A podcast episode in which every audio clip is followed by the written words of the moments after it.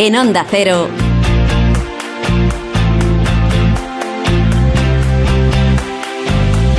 La brújula del verano.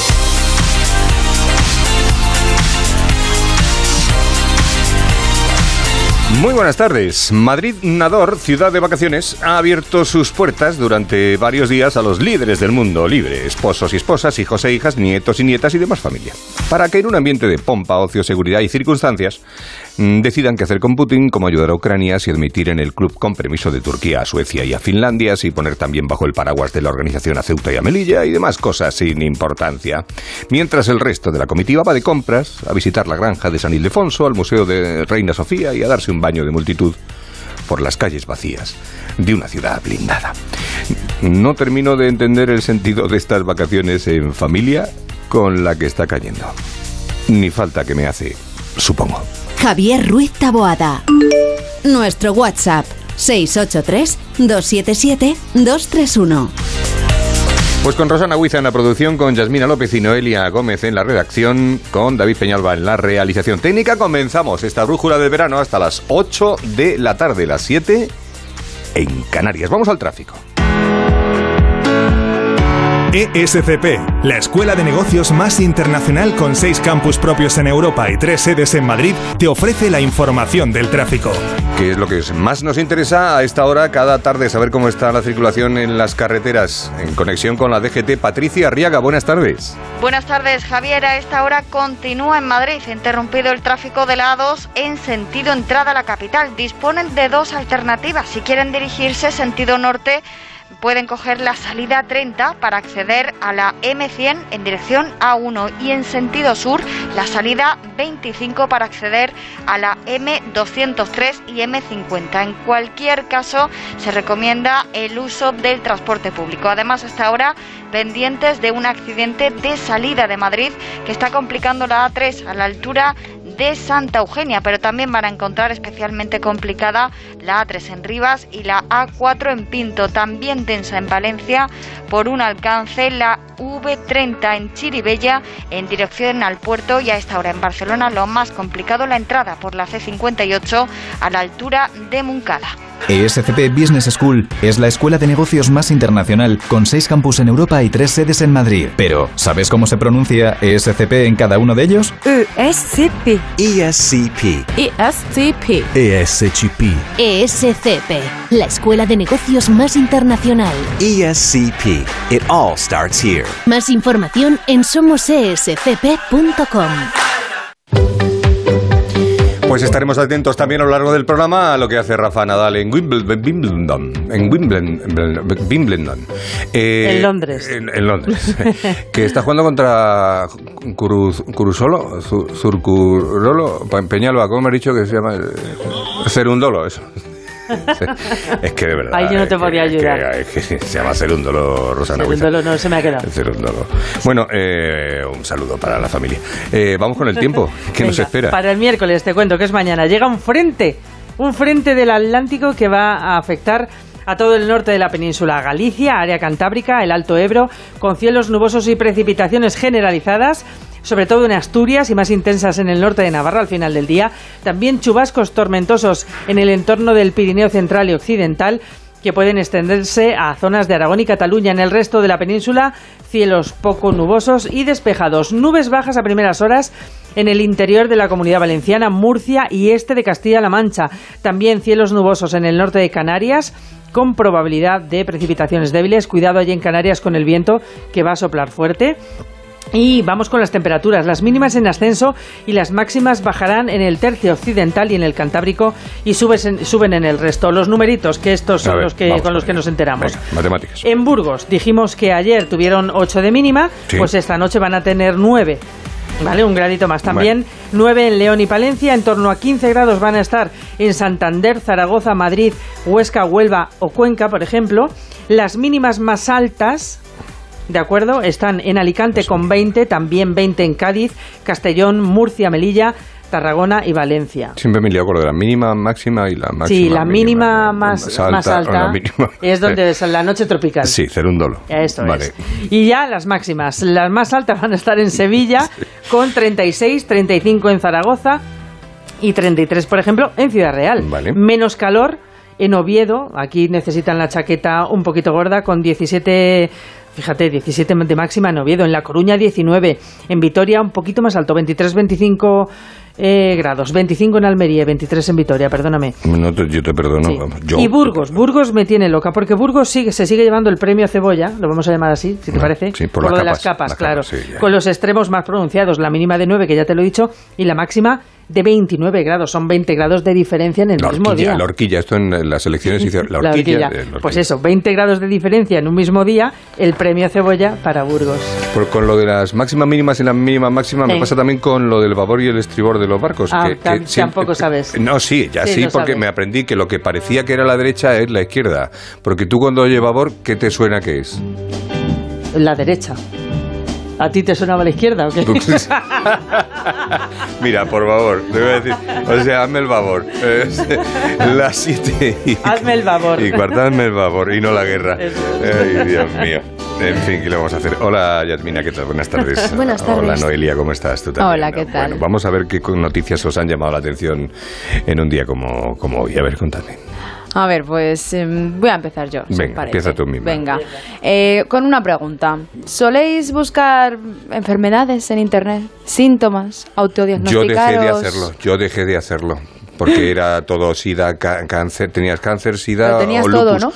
Nunca es lupus, porque ya lo eh, se- en House ya quedó demostrado que nunca, nunca era lupus. Pero no dejé de hacerlo porque Yo alguna vez. Yo todo el rato. bueno, no se puede. Hay que, ir no, al, yo me- poco, hay que ir eh, al médico. poco. hay que- Procuro no hacerlo. Hay que ir al médico, de Sí. verdad, que te pones a mirar Total. que, que tienes un grano en el tobillo y al final acabas teniendo un tumor cerebral.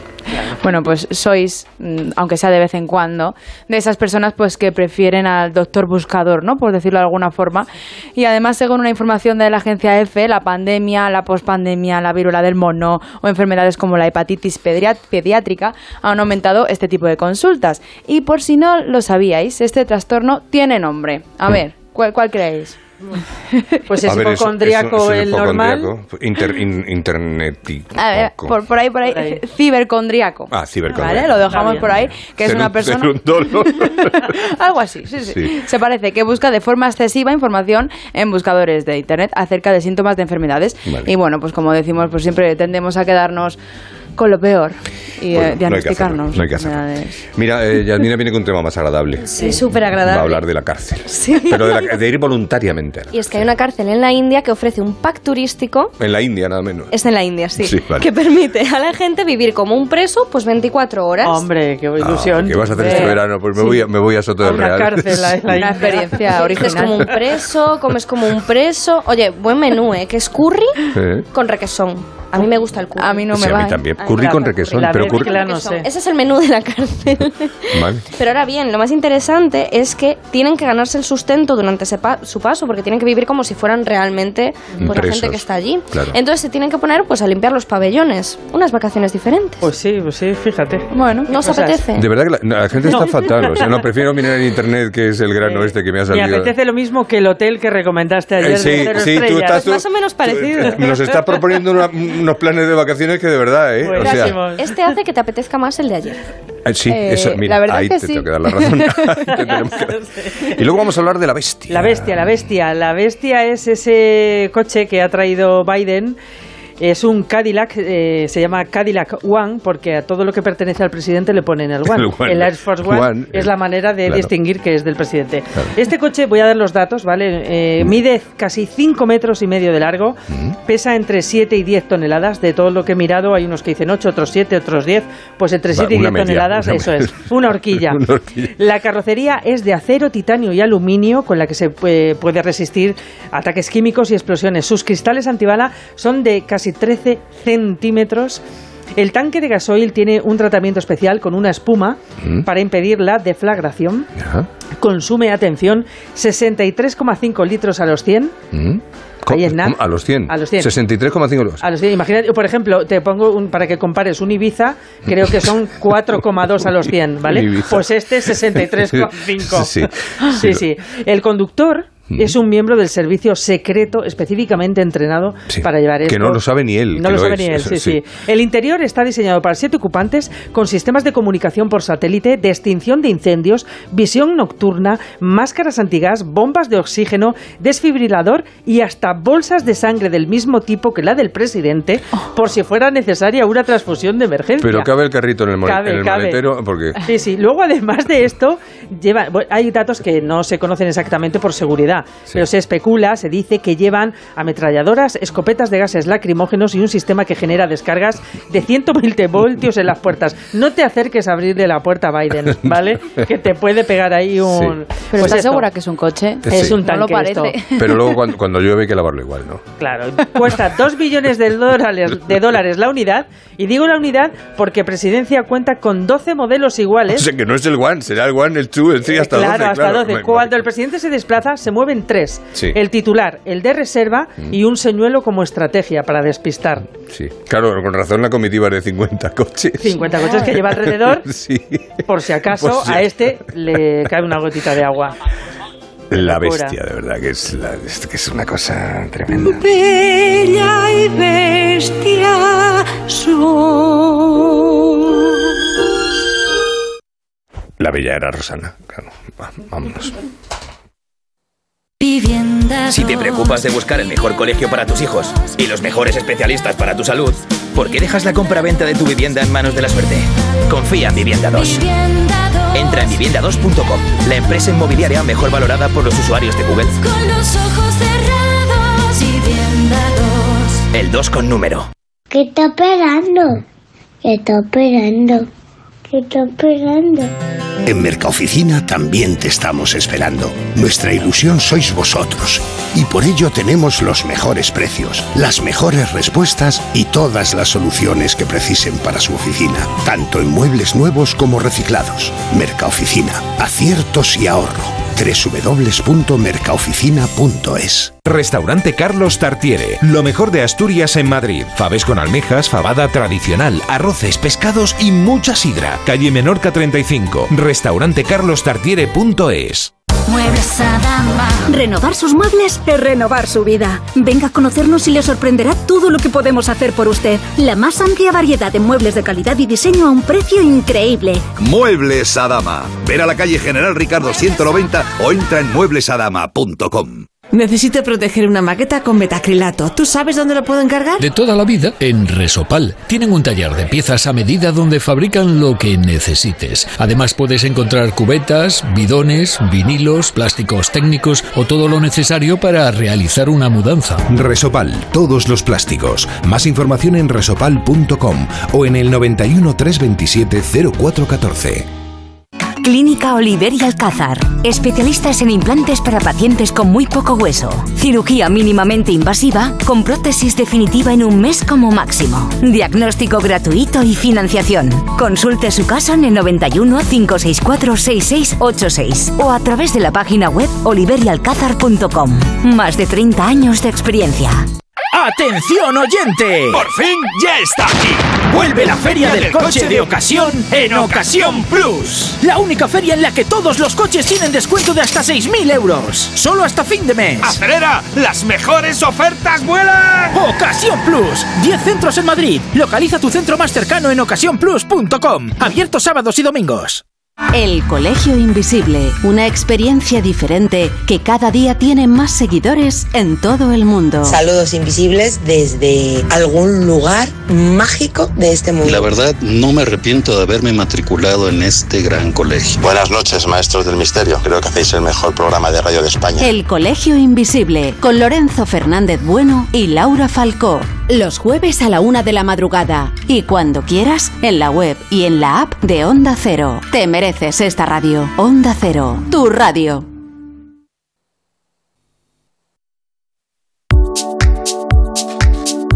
En Onda Cero, la brújula del verano. Javier Ruiz Taboada. Para ahora hablar de ciencia. Les va a gustar el tema de hoy, que nos trae Miriam Peinado.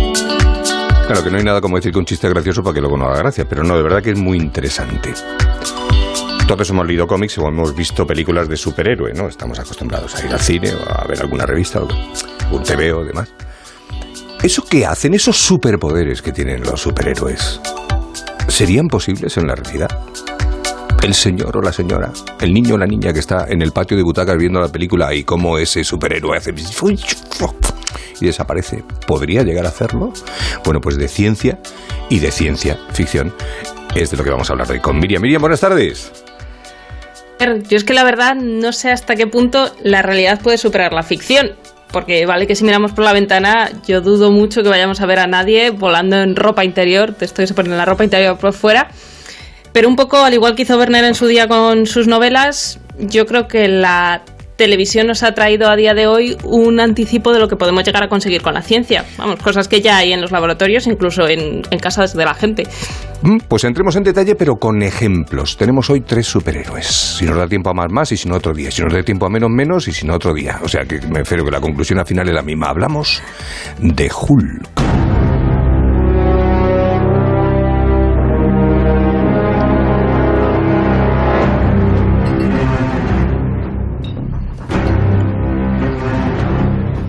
Bueno, pues eh, Bruce Banner, lo curioso es que antes de ser superhéroe y ser una cosa grande, verde y súper fuerte, era un físico. Y lo que le pasa, según los cómics, es que en un experimento en su laboratorio eh, hay una explosión de rayos gamma. Esto es muy improbable que nadie sobreviva a esto, porque eh, los rayos gamma son radiación ionizante y esto quiere decir que pueden causar daños muy muy graves al núcleo de las células, tanto que su uso actual es para esterilizar equipos médicos y a- alimentos. O sea, te, te da una idea de- del daño que hace. Eh, vamos, que no hay manera de, de sobrevivir a esto, pero es que tampoco lo estamos buscando. Le estamos dando. O sea, esto no, no lo, no intentamos hacer en casa, quieres decir. No lo intenten en casa. Correcto, muy bien. Eh, ahora bien, hay una cosa que sí que es curiosa y es que yo no sé si lo hicieron aposta o no, pero el color verde de Hulk sí que puede tener sentido. Claro, el culpable es un pigmento natural que se llama biliverdina. Ah, como lo dejó Lo Juan Luis tenía Guerra, que me sube la biliverdina. Cuando te miren a mí. No, era la, eh, era casi. la bilirrubina. Bueno, pero, pero no vas mal encaminado porque la bilirrubina eh, necesita haber pasado por ser biliverdina primero. Ah. ¿Qué es la biliverdina esta? Que, que nos vamos del tema y la gente es lo mismo. Lo verdosillo, lo verdosillo. Claro, claro. eh, seguro que todos os habéis dado alguna vez en alguna parte del cuerpo y os ha salido un moratón. Ese moratón, a medida que pasan los días, va cambiando de colores. Y el último que tiene es así como un verdosillo. ¿Es verdad? No, pues es- esto sería culpa de la, de la biliverdina. Y si se supone que Bruce Banner ha sobrevivido, A sobrevivido la, a, a la radiación que es mucho suponer, a un gran, gran trauma, pues al final es como un moratón muy grande. un maratón de cuerpo. color verde. Y si siguiese, sí que es cierto que en los cómics tiene más colores, eh, creo que tiene rojo y amarillo, pero se podría explicar por, por lo mismo, por los colores de la sangre, de la biliverdina al verde y de la bilirrubina si es que le da ictericia. sí, el, el- el amarillo. Bueno, este sería Hulk, ahora tenemos otro superhéroe. Capitán América.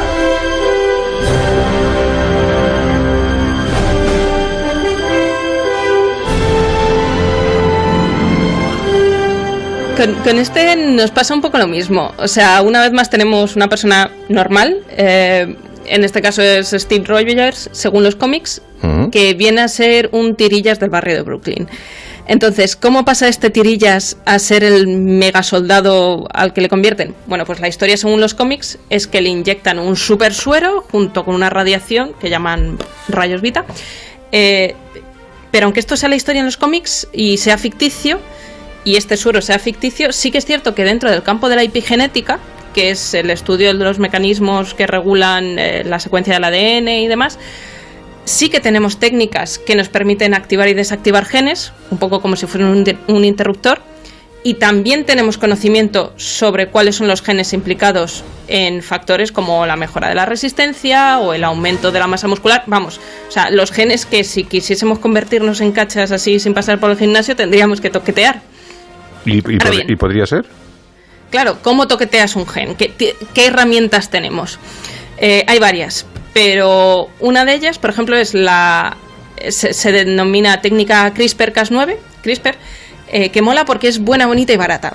El- la, gen- la modificación genética hasta que aparece esta técnica era mucho más larga, era mucho más costosa, aparece CRISPR y básicamente esto es como una especie de tijeras del genoma. Eh, si el ADN fuese el idioma en el que nosotros estamos escritos, el genoma es el set de instrucciones para decir, pues este tiene ojos azules, pelo rizado y rubio.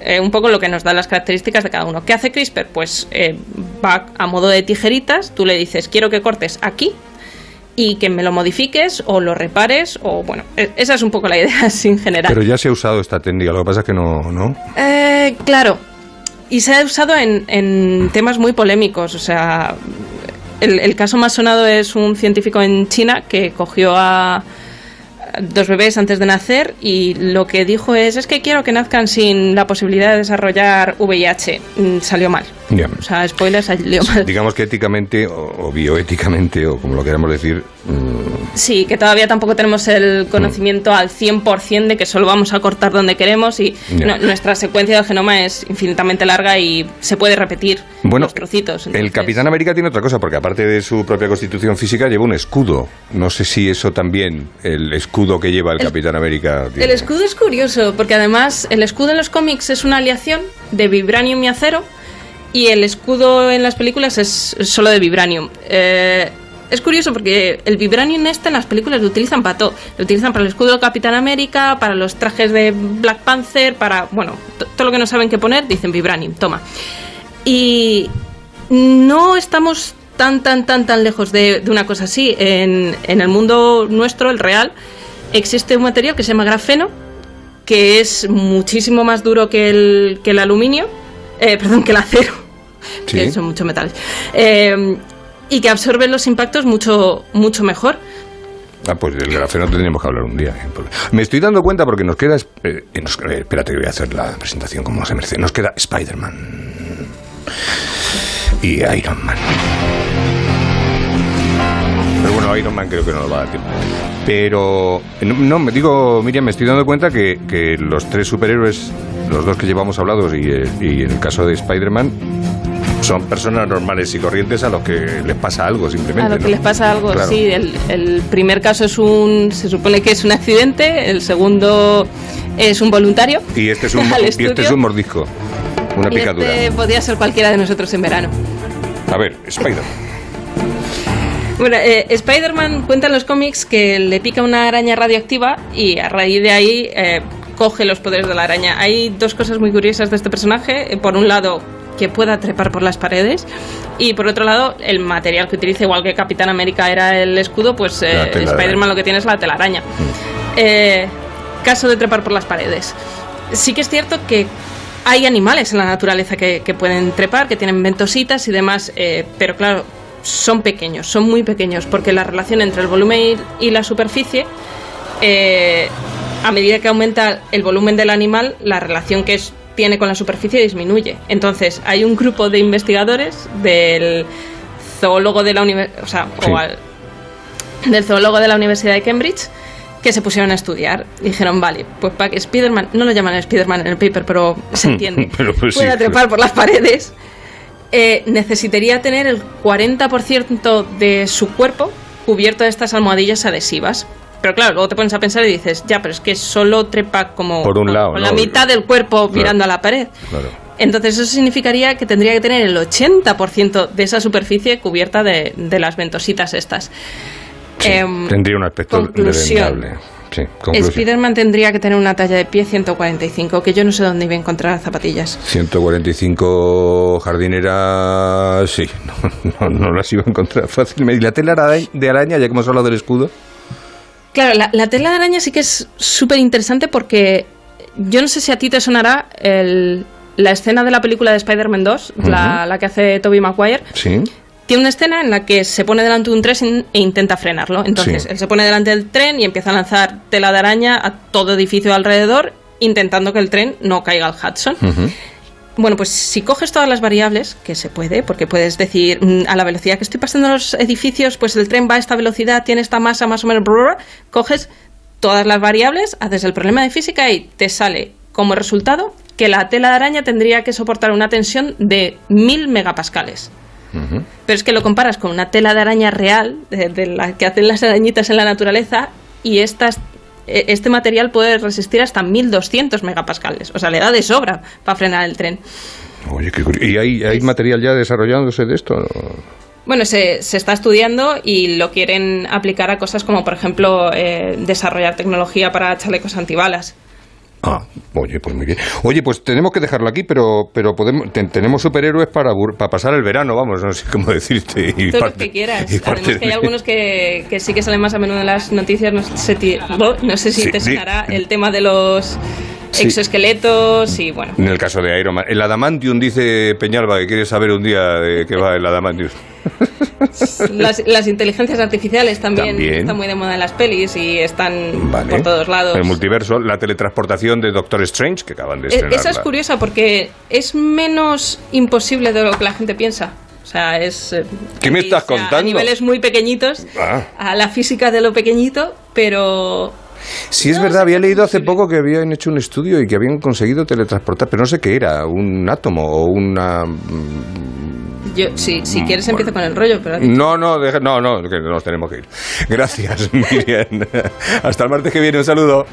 Hasta el martes. Hasta luego, Miriam Peinado, en nuestro espacio de ciencia en la brújula del verano. Peter, ten cuidado en qué te conviertes.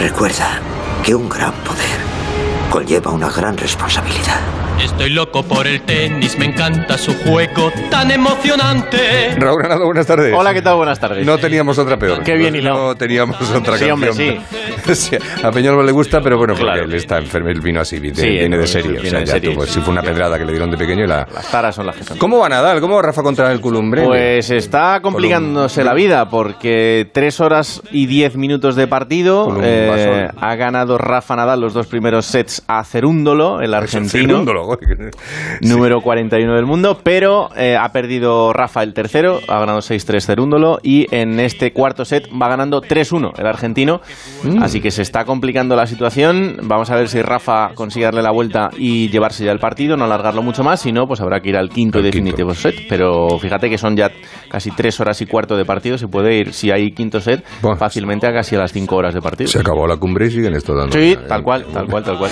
Gracias, Raúl. Pues seguimos pendientes. Hasta luego. 25 minutos quedan para que sean las 8 de la tarde. Esto es la brújula del verano. A las 8 llegará Juan Ramón Lucas con la brújula. La- Que también es del verano, pero que se llama la brújula solo.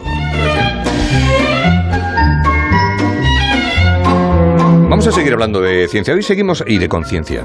Hoy eh, hacemos ciencia desde la ventana de casa, nos vestimos de camuflaje, cogemos los prismáticos y nos ponemos detrás del visillo, como la vieja, para observar la naturaleza urbana que nos rodea y que casi siempre ignoramos. Jorge Granollaque, buenas tardes. Hola, ¿qué tal? Buenas tardes, Javier. Oye, te pregunto, mm, ¿tú tienes eh, recuerdo, conciencia de mm, pequeño de haber realizado, haber practicado la ciencia ciudadana? Eh, si me explicas eh, lo que es. Yo, yo creo que sí. Yo creo, Es que- yo creo posible, que sí. es posible, sí. sí, sí, yo creo que todos o muchos de nosotros de pequeñitos hemos hecho en alguna, eh, de alguna forma u otra ciencia ciudadana, que es un concepto de los 80. Mm. Claro, por aquella época, por los 80, nada de aplicaciones, nada de tecnología, el mundo era analógico. Bueno, ya podéis imaginar, ¿no? Lo de revelar un carrete de 24 fotos, además era una pasta, no como Mm. ahora que las fotos son, son gratis. Y nada de comprarte prismáticos para observar a las abubillas de turno existían, o por lo menos en los colegios, a mí me lo enseñaron, los cuadernos de campo, hacías anotaciones, dibujos, y luego ya si te aficionabas a esto de la naturaleza, pues eh, ibas a las asociaciones de turno, a los grupos de trabajo, a las sociedades, a las, a las universidades, y bueno, contabas tus hallazgos con la esperanza de haber descubierto alguna especie nueva. Nueva. Que casi nunca... No, no lo era nunca. Encontré No, un no, no, escarabajo, no. es el escarabajo Claro, de no, no, siempre, no. el de la patata. sí. Claro, en esa época, como os podéis imaginar, pues la investigación pues solo estaba en manos de los científicos, de los expertos, de los investigadores. Hay muchas acciones de ciencia ciudadana desarrolladas en el medio urbano, pero pocas de ellas tienen duración en el tiempo. Soberlife desarrolla desde hace décadas un seguimiento de aves comunes que establece la evolución de las poblaciones de aves y es un perfecto indicador del estado de la biodiversidad en estos medios. En la página web de www.seo.org se puede encontrar toda la información para participar en el seguimiento de aves comunes reproductoras en medios urbanos. Y claro, todo esto ha cambiado mucho por el mundo digital y en las ciudades, porque en el campo, sobre todo, pues eh, los agricultores estaban muy pendientes de la naturaleza y de lo que les anunciaba la naturaleza. En las ciudades, pues no estábamos tan pendientes. Todo esto ha cambiado. Nos lo cuenta Juan Carlos del Moral, que es coordinador de Ciencia Ciudadana de Seoper Life. Ahora tenemos coches compartidos, apartamentos compartidos, vida compartida en las redes sociales y esta ciencia ciudadana, porque fijaros, gracias a este mm, Big Data anónimo, a las aplicaciones que hay, todo esto sirve a los científicos a tener millones de ojos casi sin salir de su centro de investigación. Los grandes núcleos urbanos también guardan biodiversidad. Tienen una fauna y flora en algunas ocasiones abundante, en otras ocasiones escasa, pero muchos de estos núcleos urbanos son espacios grandes y todos sus ambientes solo son realmente fácilmente cubiertos por muchas personas y muy a largo plazo. Por eso la actividad de ciencia ciudadana es tan importante para conocer cómo evoluciona la biodiversidad en estos medios. Así que nada, esto es lo que os animo a hacer durante este verano, Ciencia Ciudadana, sobre todo si os pasáis por una librería y compráis el nuevo libro de José Luis Gallego, Naturalistas en Zapatillas, editado por Libros Cúpula. Hombre, el amigo gallego José Luis, buenas tardes. ¿Qué tal, Javier? A sus pies. No, no, por favor. es, al, es, al, revés, al, revés, Bueno, dejemos los pies, vamos un poquito más arriba. más arriba y avanzamos. Y llegamos a la cabeza, que es donde salen pues Bien. todas estas ideas, Bien. estas preocupaciones que siempre has tenido. Guía práctica para conocer la biodiversidad más cotidiana, la de nuestros propios hábitats, la casa, los balcones, los parques, las, las calles. Esa es la, la, la naturaleza, esa, esa es la manera de ser naturalista en casa, ¿no? Así es, dicen que, la, que lo cotidiano es enemigo de la sorpresa. Yo reniego de esa máxima. Ante todo, déjame que agradezca eh, el, el, el, el, retrato que habéis hecho de la ciencia ciudadana porque me parece muy importante. Y es algo que desde los medios de comunicación y sobre todo desde la radio yo vengo reivindicando desde hace años. Y no hago más que reivindicar de lo que mamé. Yo mm, quería ser naturalista, pero además quería ser naturalista por la radio, porque, porque de ahí mamé, ¿verdad? Yo salía corriendo del colegio, era de los que salía corriendo del colegio para tomarme el colacao con galletas con mi madre que estaba planchando en casa y me y estaba escuchando el consultorio de Elena Francis. Na, na, na, na, na, na, na, na. Y después del consultorio de Elena Francis venía la aventura de la vida con Félix Rodríguez de la Fuente en Radio Nacional. Y allí nos quedamos todos absolutamente hipnotizados con este flautista de Hamelin que era Félix, que nos hablaba del lince en el Serengeti, que nos hablaba del oso polar, ¿verdad? En el Ártico, de sus aventuras persiguiendo a los Yanomamos, en el Amazonas, o los Yanomamis, como se llamen, ¿verdad? Y, y, y, eso era absolutamente lejano. Yo me tenía que conformar mirando por el cristal de la ventana de mi casa y viendo a los gorriones. Porque nací en un piso obrero, una ciudad, en, en un barrio obrero, una ciudad inhóspita como es Barcelona de los años 60, y, y eso era lo que tenía y me aficioné de tal manera, Javier, uh -huh. que me hice naturalista, pero soy naturalista proletario. Es decir, yo nada, o sea, yo no he pisado el Serengeti, ni he estado jamás en la selva amazónica. Ahora, eso sí, eh, los entornos de las ciudades, yo siempre he reivindicado esa naturaleza próxima y cercana, que es absolutamente apasionante. Ya. Eh, te quería hacer una. ¿Dónde le encuentras el encanto a las cucarachas, los murciélagos, las moscas y las palomas? Fíjate, porque precisamente por eso, porque son los proscritos de la naturaleza. ¿eh? O sea, lo que sigue la palabra cucaracha es ¡ah! Chof. Sí, sí, Achof, sí, efectivamente. Sí. Eso es verdad. Es la eso secuencia. Es, exactamente. Esos adagios que compones tú tan maravillosos, seguramente. Achof. Hay... Acabaría en Achof, seguro. Sí. Exactamente. ¿Por qué tenemos ese miedo y ese, ese esa repulsa atávica, absolutamente mm, injustificada, que nace del reptiliano, que no pasa por ningún tipo de filtro, contra esa gente, como decía Dersúzala, que vive ahí fuera y que, han, y que nosotros consideramos feos o raros o diferentes y por eso los condenamos, ¿verdad? Vamos a darle un segundín, un segundín de nada. Ya sé que cuesta leerse un capítulo de la cucaracha del libro, ya. pero es que si no lo escribo yo, nadie lo va a poner, nadie le va a dedicar un capítulo al pececillo de plata. Hombre, te reconcilias un poco con las cucarachas. Yo recuerdo Wally, la película de, de, de, de, Disney, en la que hay una cucaracha que le acompaña a todos lados y dice, bueno, mira, si fueran así claro. todas de ricas y demás. Claro, claro, claro. Bueno, Fíjate que Disney sí. que le ha metido tantos zorros a, a la naturaleza. Sí, Jorge, perdona, ¿qué querías decir? Eh, José Luis, claro, yo no sé, esto eh, ha cambiado eh, mucho nuestra percepción de los entornos naturales urbanos del siglo pasado a, este siglo. Y lo que le preguntaba yo antes a, Javier, si él ha sido de niño naturalista, yo creo que todos de niño hemos sido un poco naturalistas. Lo que no sé y muy brutos. Cuando, nos hacemos mayores, perdemos esa percepción, esa, esa forma de, percibir la naturaleza como la percibimos de pequeños. Porque cuando nos hacemos mayores nos hacemos aburridos. Es decir, esa es la clave. Dejamos de mirar el mundo con ojos de asombro y con, y con inocencia. Y, y nos condenamos a todo a esa manera cartesiana de entender la vida que es que cada cosa va a su casilla y, y, de ahí no me saques, ¿verdad? Y no, y, no me, y no me vengas con tonterías porque yo soy un tío muy importante o tengo mucho trabajo, no puedo estar por estas cosas. La naturaleza es una caja de sorpresas, pero para disfrutarlas hay que estar dispuesto a sorprenderse. Y eso es lo que yo intento eh, trasladar a la gente, que más allá de, la belleza de, de Ordesa, vivimos en un país que es la bomba. O sea, yo, echándome este de Stendhal, que seguramente lo debió de sufrir en Florencia, yo lo he sufrido en Doñana, en, en Monfragüe, en Ordesa, de que se me caigan los calcetines al suelo de golpe de decir, pero ¿esto qué es? ¿Verdad? Mm. Pero no todo el mundo tiene esa posibilidad, o no todo el mundo tiene esa capacidad. Y por eso no van a poder disfrutar de la naturaleza. Bueno, pues yo lo que he intentado en este libro es explicarle a la gente común y a la gente, a la gente como yo, ¿verdad? Eh, que es un gorrión, que es una bobilla, como tú antes bien decías, que es una rata, con permiso y con perdón. Déjame, dame 30 segundos para la rata, le digo al lector. Déjame que te cuente su vida y de qué va su movida, porque a lo mejor es que a lo mejor alucinas con lo que te cuente, ¿verdad? A mí, mientras, si no me hace una rata tú y... No sé, que... no, es que yo soy, fíjate que este libro es un poco gamberro en eso. Sé que hay palabras que generan víbora, por ejemplo, ¿verdad? ¡Ah!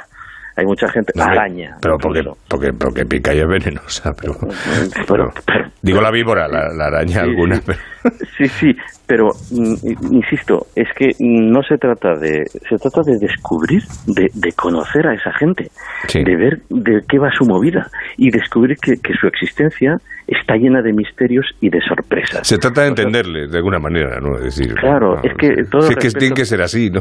Claro, todo respeto pasa por el conocimiento, ¿verdad?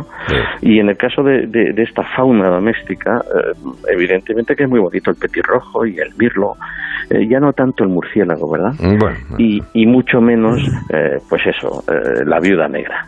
Pero en todo caso, tiene el lector el derecho a conocer, como yo lo conocí, los secretos de su biología, porque insisto, el capítulo que le dedico a la araña Folcus, por ejemplo, que es esa araña que tiene esas patas tan largas, el, el, opilión, esa que cuelga de las esquinas de los de los establos y de los garajes y de los rincones de casa cuando no pasamos la mopa, ¿verdad? Pues esa, esa, esa gente que coge y, hace como los faraones, ¿verdad? Caza la mosca, la envuelve en seda, se, le, le inyecta un líquido, la licúa y se la bebe como una horchata, esa, esa, esa historia contada así en una noche de relámpagos y truenos, el niño queda absolutamente hechizado. Y sobre todo que nos, que nos evita tener que aguantar a la mosca, que eso también tiene otra historia. Oye, eh, José Luis Gallego, eh, naturalistas en zapatillas de Libros Cúpula, eh, que muchísimas gracias por, por haberte asomado a esta ventana de, la brújula y a seguir teniendo éxito en todo lo que haces y defendiendo la naturaleza, que es de lo que se trata. Igualmente, amigo. Gracias. Un abrazo, que Jorge, también un abrazo para ti. Un abrazo. Adiós, hasta luego. De las mezquitas de tus abuelos, dame los ritmos de las darbucas y los secretos que hay en los libros que yo no leo. Contamíname, pero no con el humo que asfixia el aire. Ven, pero sí con tus ojos y con tus bailes. Ven, pero no con la rabia y los malos sueños. Ven pero sí con los labios que anuncian besos. Contamíname, mezclate conmigo. Que bajo mi rama tendrás abrigo. En Onda Cero, la brújula del verano. Javier Ruiz Taboada. Hostelero, somos Organic, la única ganadería ecológica española de Wagyu y Angus, la mejor carne del mundo. Sírvela a tus clientes, alucinarán, volverán y tu caja crecerá te damos un servicio amable y puntual a buenos precios. Si pruebas Organic, solo comprarás Organic. 900-900-786, 900-900-786 o carneorganic.com. La mejor carne del mundo, Organic. Renueva la tecnología y el equipamiento de tu negocio con el renting de Grenke. Alquila manteniendo tu liquidez sin desembolsos iniciales y pagando cómodas cuotas mensuales tanto si necesitas renovar un ordenador, mobiliario o instalar una placa solar. Estudio gratuito sin comisiones ni gastos de apertura. Infórmate en grenke.es. Restaurante Asfontes. Auténticos productos gallegos. Carnes, pescados, mariscos, caldo gallego, empanada, lacón y una amplia carta de vinos. Salones ideales para celebraciones y también terraza. Con el excelente trato de siempre. Asfontes. En General Laci 10 cerca de Atocha. Y ahora también en la calle Áncora 32. asfontes.com.es. Grupos Eneas compra casas para reformar al mejor precio. Llame al 91 639 0347 o escriba a info@gruposeneas.com. Si a ti lo que realmente te gusta es llegar del trabajo y ponerte a revisar portales inmobiliarios, hacer llamadas, mandar mails, organizar el papeleo y tener que enseñar tu casa a desconocidos, hazlo. Si no, Confía la venta de tu casa a los mejores profesionales y disfruta de lo que realmente te gusta. Gilmar, de toda la vida, un lujo. Hostelero, somos Organic, la única ganadería ecológica española de Wagyu y Angus, la mejor carne del mundo. Sírvela a tus clientes, alucinarán, volverán y tu caja crecerá. Te damos un servicio amable y puntual, a buenos precios.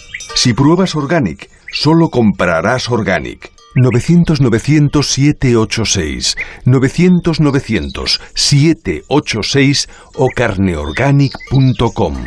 La mejor carne del mundo. Organic.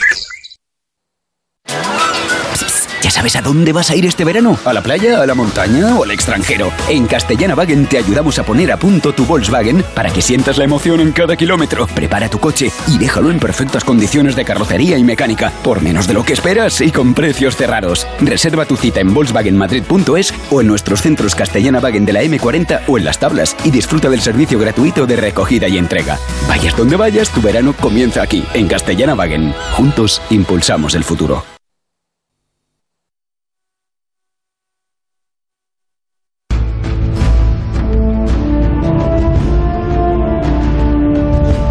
La brújula del verano. Javier Ruiz Taboada. Onda Cero.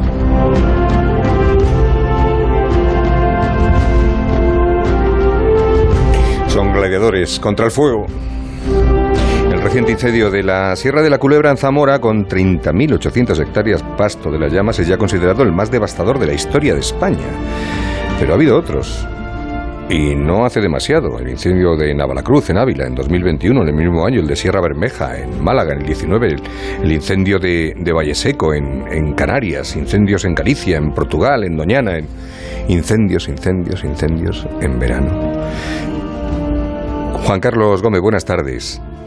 Hola, buenas tardes. Javier. Decano territorial del Colegio Oficial de Ingenieros Forestales de Andalucía, que no sé si es posible evitarlos, eso que se dice de los incendios del verano se apagan en invierno.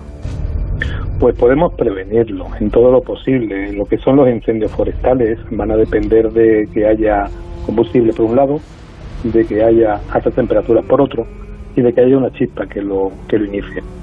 Si conseguimos trabajar sobre esos tres puntos claves, pues hombre, mmm, evitarlos, no. Conseguir que haya menos, seguro.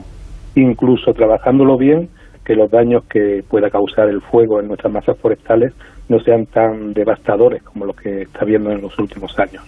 ¿Y si lo sabemos? Eso se lo voy a preguntar a José María Bermúdez, delegado del CESIF en Madrid, de los agentes forestales. Don José María, buenas tardes. Hola, buenas tardes. Y si sabemos que eso reduciría mucho los incendios, ¿por qué no se hace? Bueno, pues porque se ha entrado en una dinámica con los incendios forestales, entendemos desde, desde desde los agentes forestales, en que no se está eh, poniendo el foco donde se debería de, poner, que es precisamente en los profesionales de, del medio forestal y en, en, las causas de esos incendios forestales. se está llevando a operativos y a medios eh, faraónicos, a multitud de, organismos, de entes, de, empresas, de que creemos que al final se está convirtiendo en, casi en otro problema más aparejado a los incendios forestales. Mm.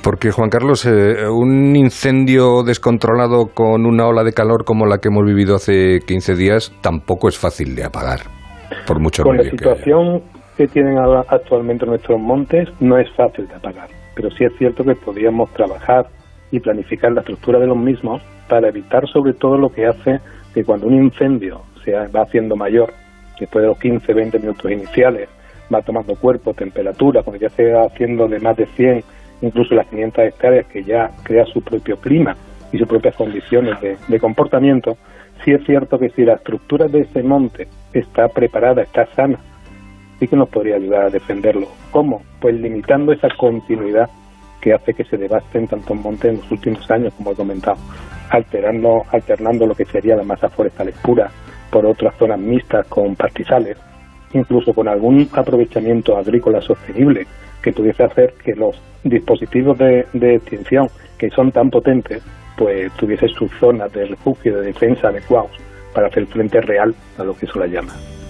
Y si son difíciles de controlar y de apagar en unas eh, condiciones como las que hemos vivido últimamente, eh, José María, si encima no tienen los agentes forestales los medios suficientes, pues eh, iba a decir apague y vámonos, pero precisamente no, no, no apagamos. Pues no ni, nos vamos, claro, porque no te puedes ir. Ni, nos vamos, estamos efectivamente, estamos, pero nos vemos absolutamente desbordados. Por lo menos el caso de la Comunidad de Madrid, que es a los agentes forestales que represento, eh, actualmente podemos decir que estamos con los mismos efectivos que teníamos en, en 2007.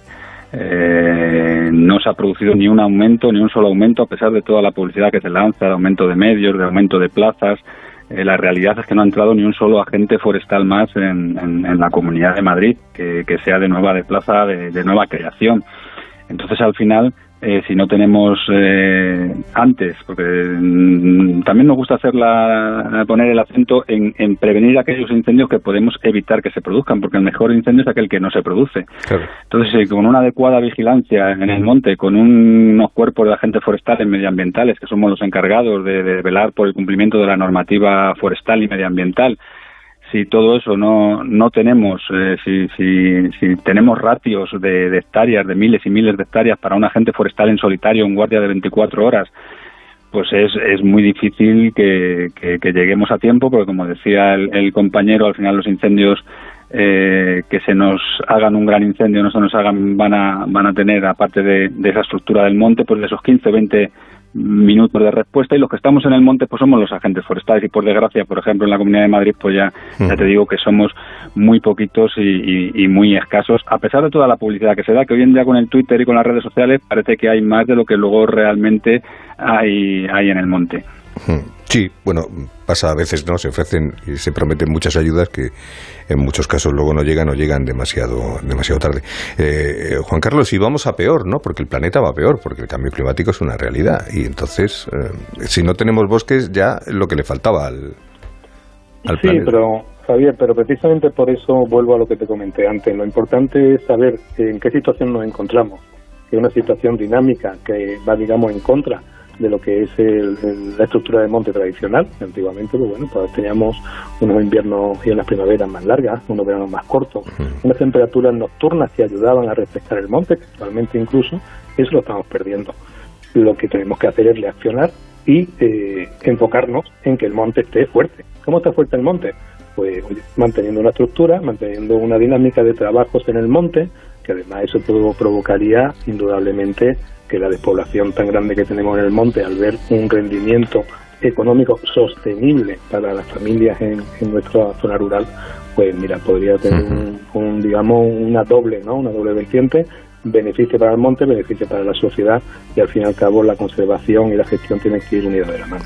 Sí, porque José María me ha pasmado, y ya con esto termino, me ha pasmado últimamente el comentario ese de que para qué vamos a invertir dinero antes si no sabemos si se va a producir el, el, incendio y para qué vamos a hacer un gasto. Y cuando se produce un incendio, no lo sé, tú estás ahí, me imagino que el gasto es el cuádruple.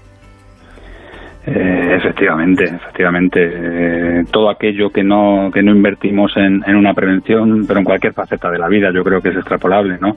Donde no ponemos medios de prevención, donde no preparamos las situaciones para luego, en el momento que se produce la emergencia, en el momento que se produce la crisis, porque al final es una emergencia, es una crisis, si no hemos eh, metido inversión en esa prevención, en esa preparación de los montes, en esos equipos de vigilancia, en esos agentes forestales, en esas brigadas forestales, pues al final eh, pues se multiplica por cuatro. Un incendio, no sabemos las cifras realmente, porque sería un dato importante que, las administraciones eh, quizá tendrían esos portales de transparencia empezar a publicar. Lo que un incendio de 500, 1000, 2000 hectáreas, o como este que comentabas, de de la culebra 30.000 hectáreas el gasto que puede suponer eh, luego a posteriori eh, si se hubiera invertido antes en, en, otros puntos de, de, la lucha contra los incendios forestales, que es que por desgracia hablamos siempre de ellos, como decías al principio, el mejor incendio es el que no se produce, el, eh, se apagan en verano, pero parece que queda la frase ahí y realmente lo que vemos como funcionarios, los agentes forestales, funcionarios de autonómicos de la Comunidad de Madrid en este caso, pues es que la realidad va por otro lado. Y es potenciar el, operativo de extinción a lo bestia, tener miles, eh, cientos de personas y de camiones parados y luego durante el invierno hacer el mínimo, nada más que la foto, el tweet y, decir que se está haciendo prevención, pero realmente yo os invito, yo os invitaría a, dar, a darnos un paseo por cualquier monte de la Comunidad de Madrid, que es en los que yo trabajo, y veríais que el monte no está preparado, como comentaba también el compañero, para, para luchar contra esos incendios forestales. José María Bermúdez, delegado del CESIF en Madrid, Agentes Forestales, gracias. Juan Carlos Gómez, decano del Territorial del Colegio Oficial de Ingenieros Forestales de Andalucía. Gracias a los dos, un saludo. Muchas gracias también. Y un que saludo, tengamos el verano en paz y apagado.